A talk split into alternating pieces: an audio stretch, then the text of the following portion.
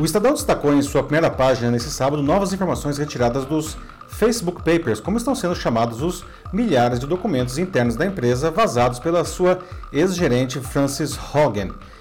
E essas impactam particularmente os brasileiros. O levantamento da plataforma concluiu que o discurso de ódio, a desinformação, a violência explícita e o desencorajamento cívico em suas páginas são bem altos em nosso país.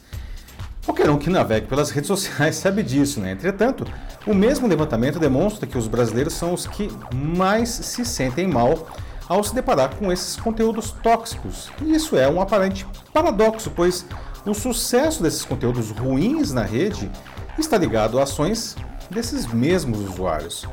Por isso, não podemos apenas assumir uma postura passiva ou de vítima diante do problema. Sua solução depende de cada um de nós. Eu sou Paulo Silvestre, consultor de mídia, cultura e transformação digital, e essa é mais uma pílula de cultura digital para começarmos bem a semana, disponível em vídeo e em podcast. O Facebook fez a pesquisa entre março e abril de 2020 no Brasil, na Colômbia, nos Estados Unidos, na Índia, na Indonésia, no Japão e no Reino Unido, com amostras de 5 mil pessoas de cada país. E ela visava saber se seus produtos conseguem manter a sua integridade, ou seja, evitar conteúdos que violem suas próprias regras. E essas violações são, segundo palavras do, do próprio documento, não, conteúdo cívico inflamatório, desencorajamento cívico, inautenticidade cívica, bullying cívico, conteúdo cívico falso ou enganoso, bullying, desinformação, contas falsas, roubo de identidade, violência explícita, discurso de ódio, nudez, terrorismo, exposição infantil indevida, venda de animais e venda de drogas e profanidade. Bom, o levantamento indica que 37% dos brasileiros identificaram publicações assim no Facebook. Nos Estados Unidos, isso chegou a 46%. Já no WhatsApp, esse índice bateu 30% no Brasil, o mais alto entre os países avaliados. Nos Estados Unidos, por exemplo, foi sentido por só 13%. Mas é preciso considerar que apenas 30% dos americanos estão no WhatsApp, enquanto que no Brasil praticamente todo mundo usa o aplicativo. Bom, desses países, os brasileiros são os que se sentem pior quando vem esse tipo de conteúdo. E considerando o Facebook e o WhatsApp, os temas mais sensíveis aqui são exposição infantil indevida, terrorismo e violência explícita. A desinformação é um dos tópicos que menos choca os brasileiros desses daí? Bom, todas essas categorias são terríveis, não? mas o fato de a desinformação se classificar tão mal nisso, por aqui, é emblemático. Não? O brasileiro já era proporcionalmente pouco acostumado a investir em informações de fontes de boa reputação. E o fortalecimento das redes sociais agravou esse quadro, pois se criou uma percepção de que não era mais preciso pagar para ter acesso a informações. Isso pode até ser verdade, não. O problema é a qualidade do que se encontra nas redes, não. E os indivíduos consomem isso alegremente, né? Pior, divulgam esse material. As pessoas acreditam no que elas quiserem, não? Isso é uma característica da nossa humanidade. A gente sempre tenta encontrar argumentos para validar aquilo que nos interessa, não? E aí alguns não demoraram a perceber que poderiam combinar isso com os algoritmos das redes sociais para obter uma incrível máquina de convencimento para quaisquer que fossem seus objetivos.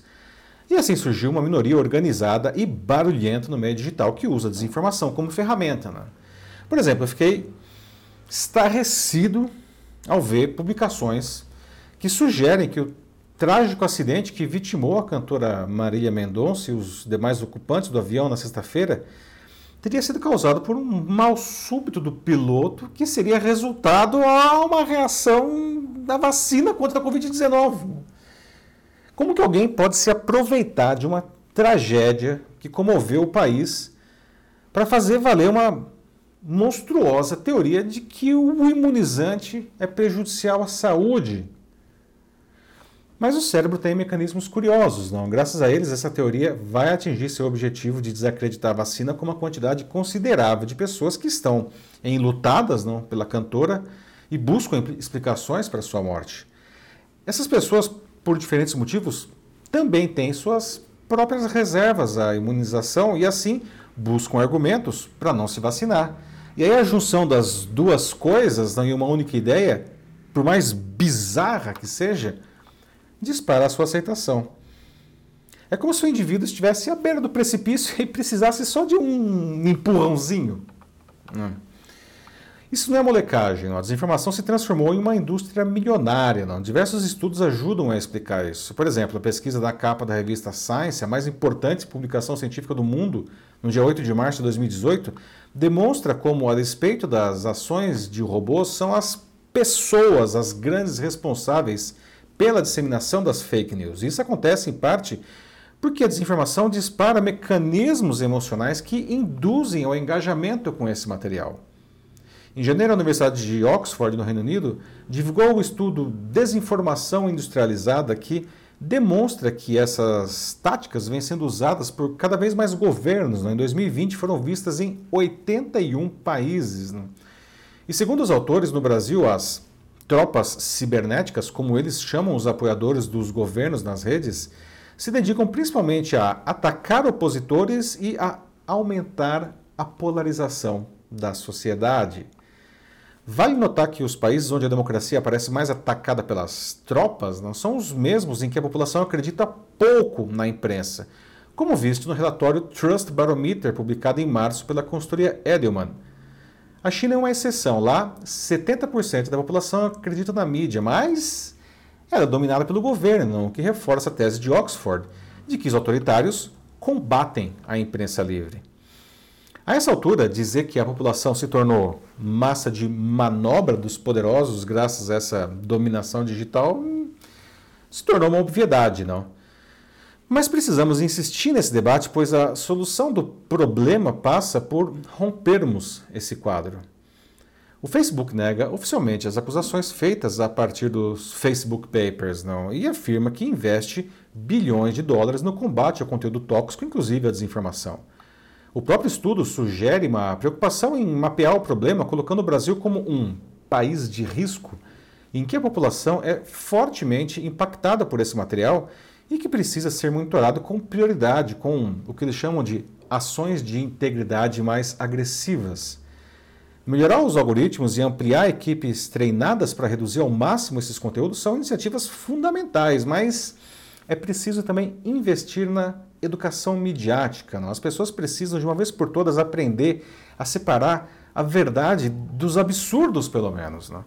E essa não é uma tarefa trivial. Né? E depender, é, depende fortemente aí dos veículos de comunicação profissionais, mas também das escolas e até da justiça. Né? E as plataformas digitais desempenham um papel crítico nisso, pois é graças a elas que a mentira chega à população como uma versão dos fatos muito mais suculenta, pronto para ser consumida sem raciocinar. É difícil resistir, às vezes até identificar as fake news. Aos olhos do brasileiro, elas nem encabeçam a lista de preocupações, como, enfim, indica essa pesquisa do Facebook agora revelada. Não? Perdem até da nudez. Mas a nudez não pode destruir a sociedade. A desinformação pode. Aliás, já fez um estrago enorme. É isso aí, meus amigos. E aí, você acha que usa as redes sociais de maneira consciente? Não? Acha que pode estar sendo manipulado por essas plataformas? Ou, quem sabe, não, por outros grupos do poder? Se quiser olhar isso de uma maneira mais crítica, mande uma mensagem aqui para mim, vai ser um prazer acompanhar você nesse caminho. Eu sou Paulo Silvestre, consultor de mídia, cultura e transformação digital. Um fraternal abraço. Tchau.